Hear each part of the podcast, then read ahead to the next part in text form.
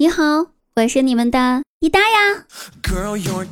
滴答现在正在喜马拉雅直播当中，打开喜马拉雅，搜索“滴答姑娘”四个字，就可以进入我的直播间，跟我实时互动啦，等你哦，不见不散。嗯。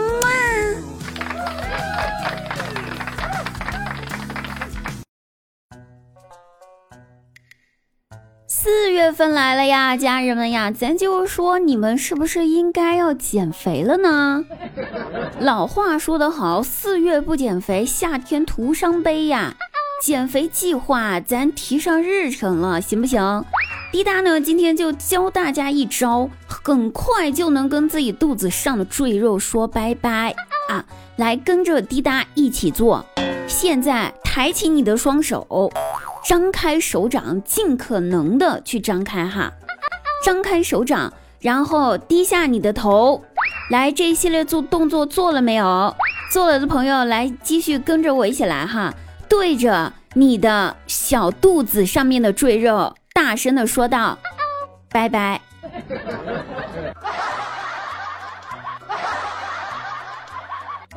我在直播间说了，小哥哥们呀。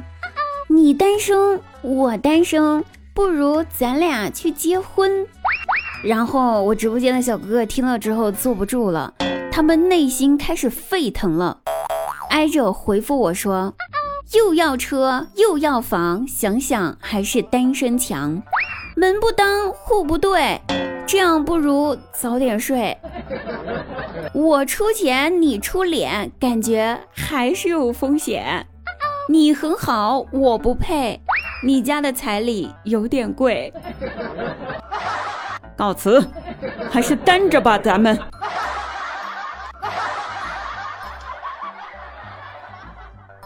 看看我被各种拒绝，花式拒绝，还打油诗拒绝我。再看看我闺蜜，有个小哥哥才见了我闺蜜三次，然后就给我闺蜜求婚了，说道。宝贝，当我老婆吧。我闺蜜问道：“那当你老婆需要做饭吗？”“嗯，需要。”“需要洗碗吗？”“需要。”“需要拖地、打扫卫生、做家务吗？”“需要。”“但是我会帮你的，你别怕，亲爱的。”闺蜜听完了这一系列回答之后，得出了一个结论，说道：“那我才不要当你老婆呢，我要做小三。小三只用洗澡就行了。”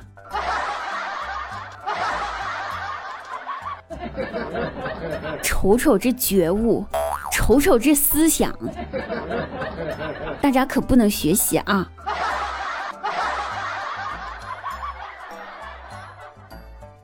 话说我大外甥放学回到家了，回家之后冲到厨房，兴冲冲的跟我跟我妈说说：“姥姥，老师让我们明天带很多肉去学校。”我妈一听，眉头一皱：“什么老师啊？什么学校呀？这肉带去学校，那不臭了吗？”可是没办法呀，老师都交代了，必须得安排上呀。但是这个很多肉多是什么个概念呢？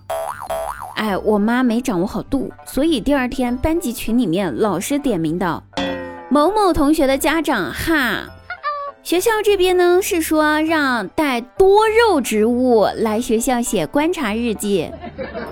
你们带了两斤多猪肉，两斤多牛肉，来干哈？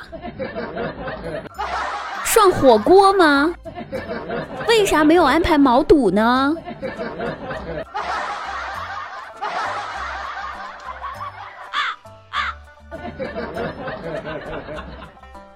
他说五百年前，张大鸟呢是一个白面小书生，从小追随郎中学习中医医术。十岁那一年，他上山采药的时候，救了一只千年白狐。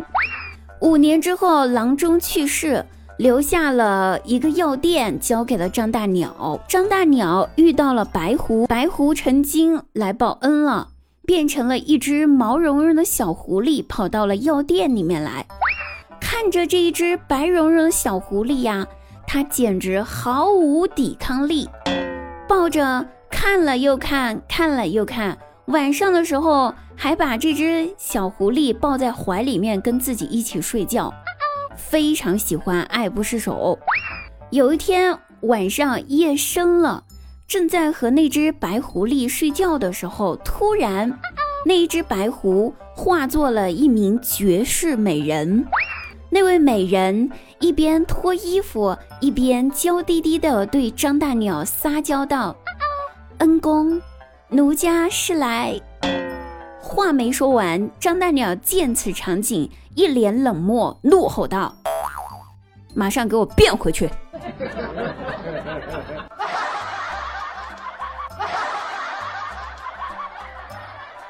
Hello，各位朋友，本期节目呢就到此结束了，我们下期再会哦，拜拜。